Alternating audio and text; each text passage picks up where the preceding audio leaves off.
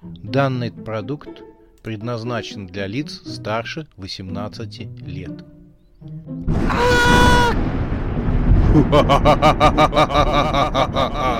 Пощекочи, нервишки. Напугай меня до смерти, пожалуйста. Глава третья. Кошмарный аттракцион.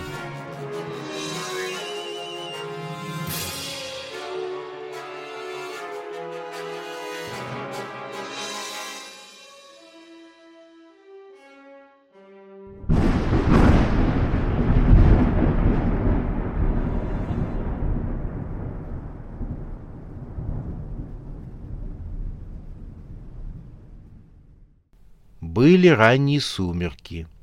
Бархатный вечер обволакивал воздух. Деревья, одетые в осенний наряд, склонились над Машей и Артемом. Ветерок был ласковым и теплым. Маша и Артем выбрались из вагончика и оказались на развилке. Одна дорога, асфальтовое шоссе, разбитое, неприглядное, вела за лес и скрывалась из вида а другая дорога, скорее дорожка, была вымощена камнем. Изящные бордюры обрамляли ее. По сторонам от дорожки росли милые цветочки. Дорожка вела за изогнутую каменную арочку и вела дальше к небольшому милому домику. В его окнах по-домашнему горел свет. У домика был разбит садик.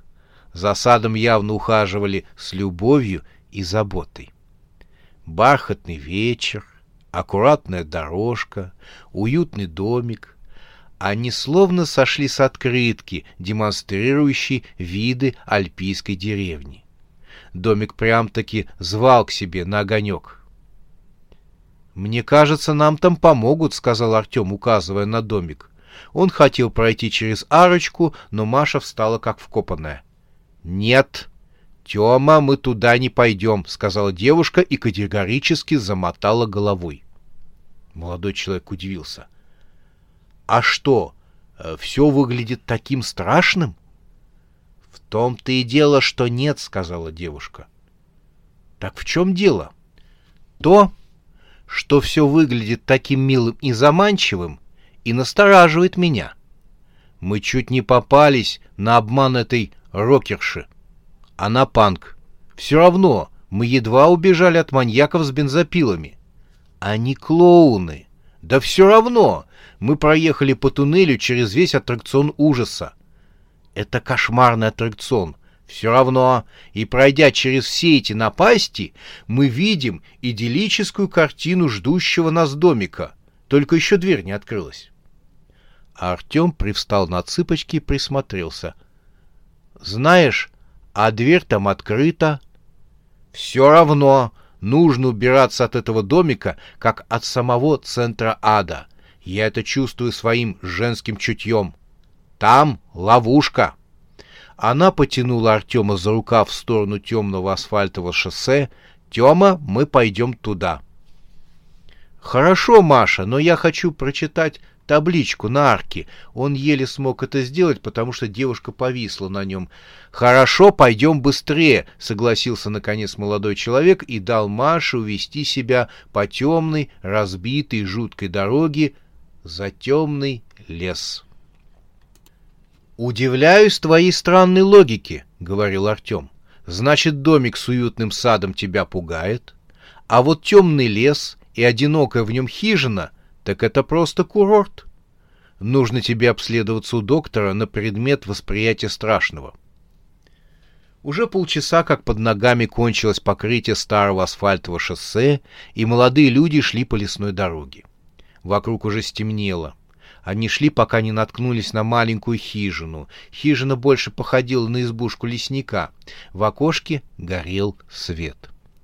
Маша молчала, когда Артем высказался по поводу выбора Машей домов и дорог. Она устала и хотела отдохнуть. «Зайдем?» — спросила она мужа. «Конечно», — ответил тот и постучал в дверь.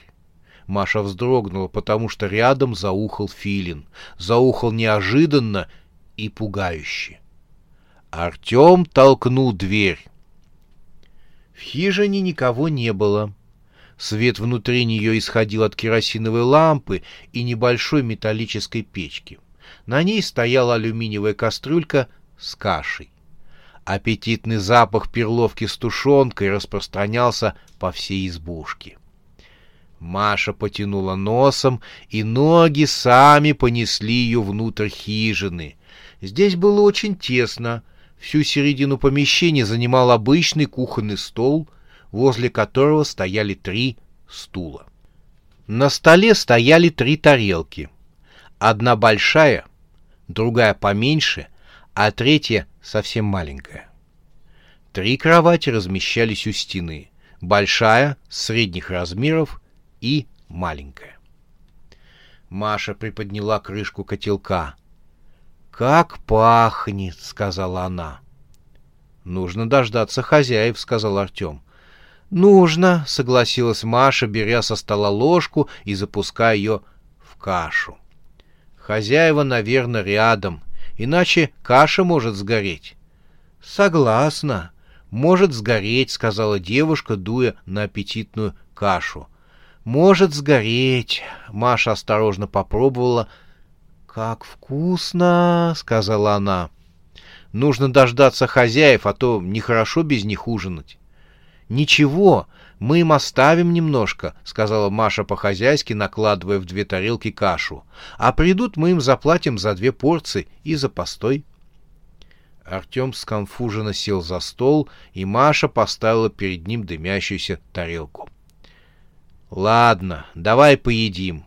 Придут хозяева, и мы им заплатим, а завтра утром они покажут, как выйти из леса. Сейчас все равно мы не найдем дорогу. Они поели.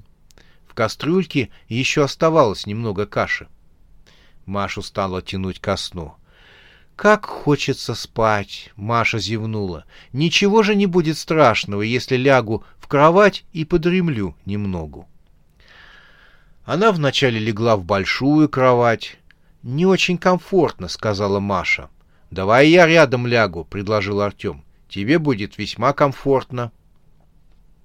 Маша возмутилась. «Тема, нехорошо. Что о нас хозяева подумают?» Что муж с женой решили отдохнуть, вот это и подумают. Но Маша была категорически против. «Знаю я тебя. Ты устроишь какую-нибудь мерзость». Это называется супружескими обязанностями. Но не здесь же. Маша легла в маленькую кроватку. Здесь я даже не могу ноги вытянуть. Кто здесь только спит?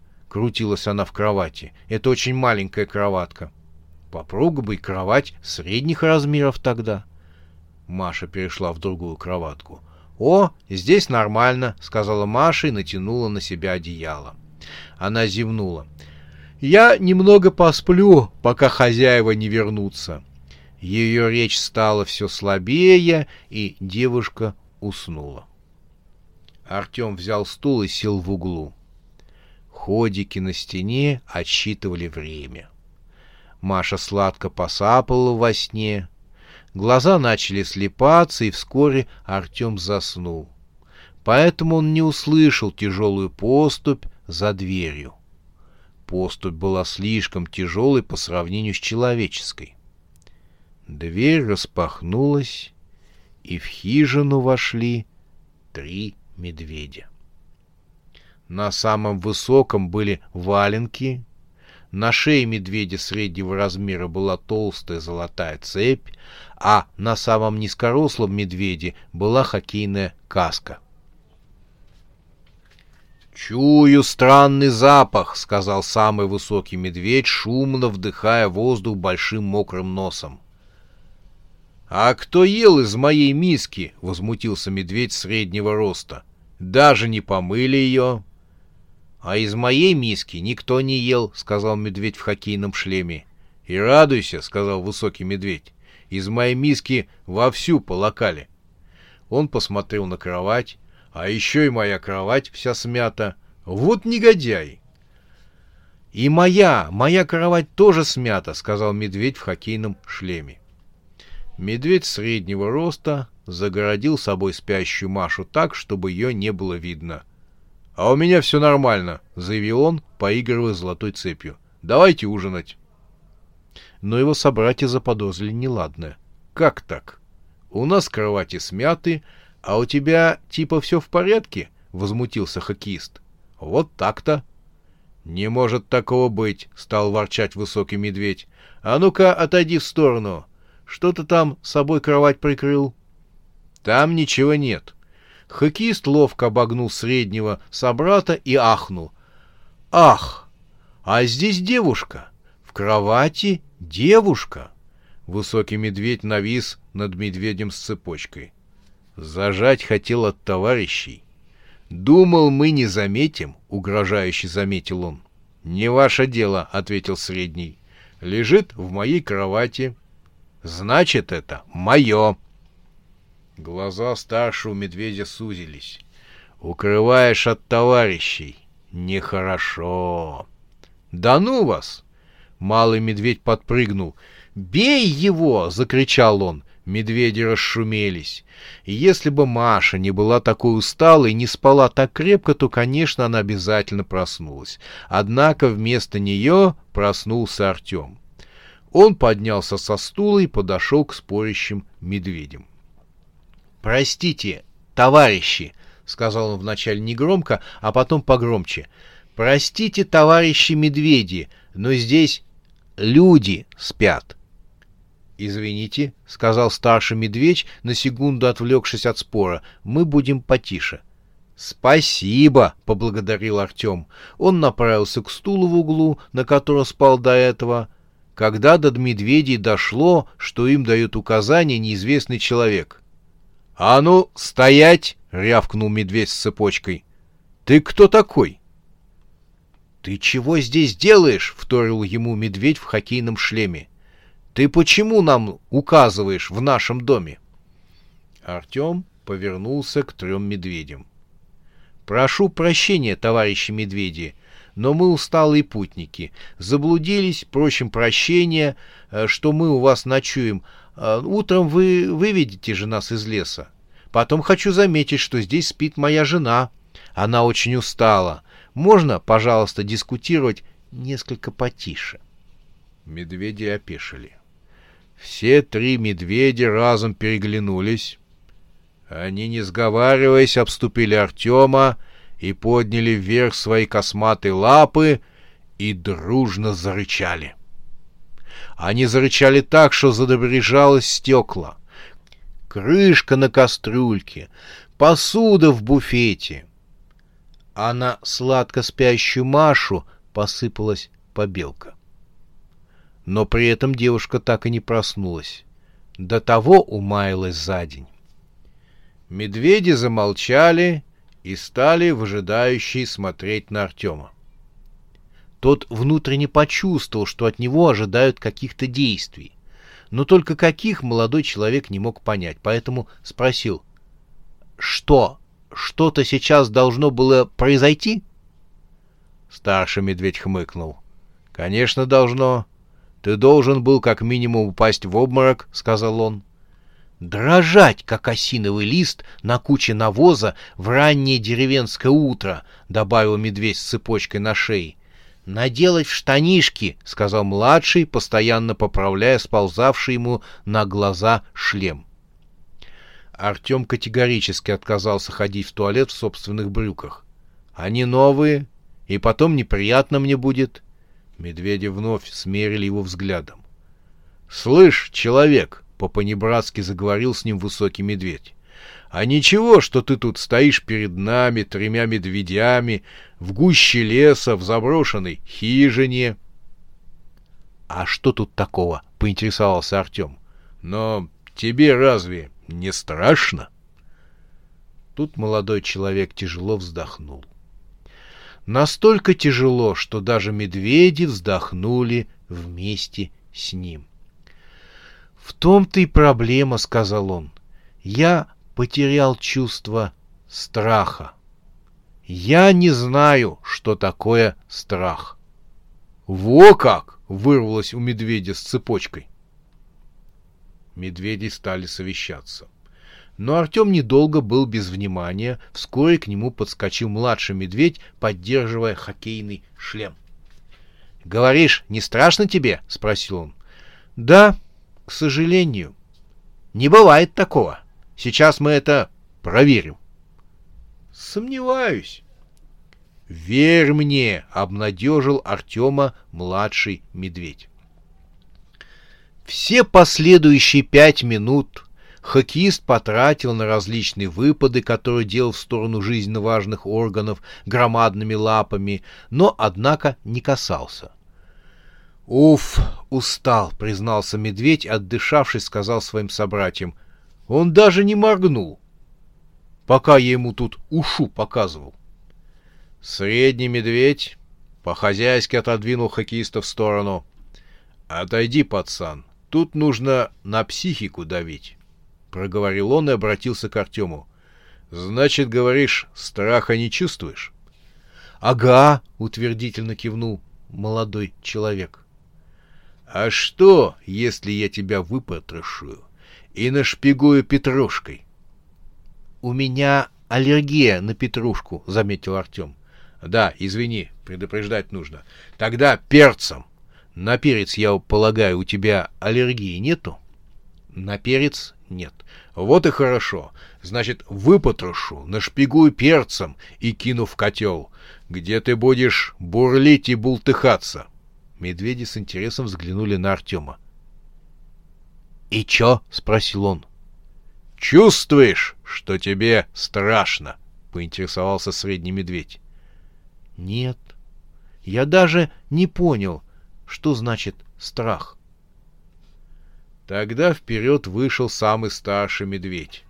«Раступитесь, мелюзга! Пустите батьку за пулемет!» — сказал он.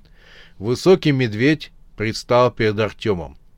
«Ну, слушай, было это по-настоящему. Пошли как-то охотники в лес на медведя. Оружие дома забыли!» В течение последующего получаса Артем выслушивал леденящую историю неспешной гибели охотников. А учитывая, что согласно рассказу медведя их было около полусотни, то рассказ затянулся.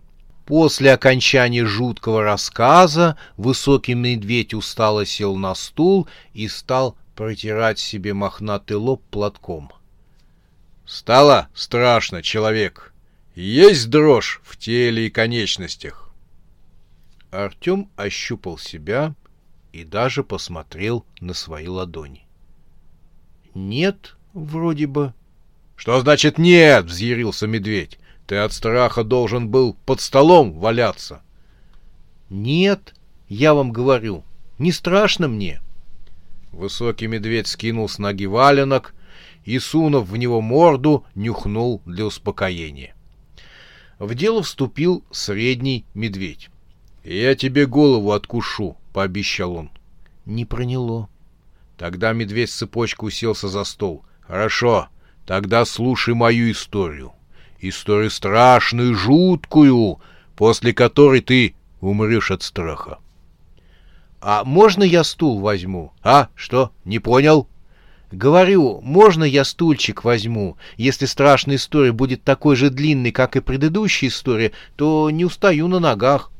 «Конечно, возьми стульчик и подсаживайся поближе», — благодушно сказал средний медведь, и когда Артем уселся, начал. «Случилось мне сидеть в столичном зоопарке, а мясо кончилось». Маша проснулась рано утром под гомерический хохот Артема. Она сладко потянулась в кровати и села. Ее глазам предстала картина — за столом сидели три медведя и ее муж Артем. Все они дико ржали, а медведь в хоккейном шлеме, превозмогая хохот, рассказывал свою страшную историю. «Ой, не могу, просто не могу. Тогда беру я, значит, за одну ногу, потом за другую, а затем закидываю их себе на плечи, а она мне и говорит. «А вы точно массажист?» Дальше он говорить не мог, потому что сполз от смеха под стол. Глядя на него, медведи и Артем еще больше захохотали. Маша встала с кровати.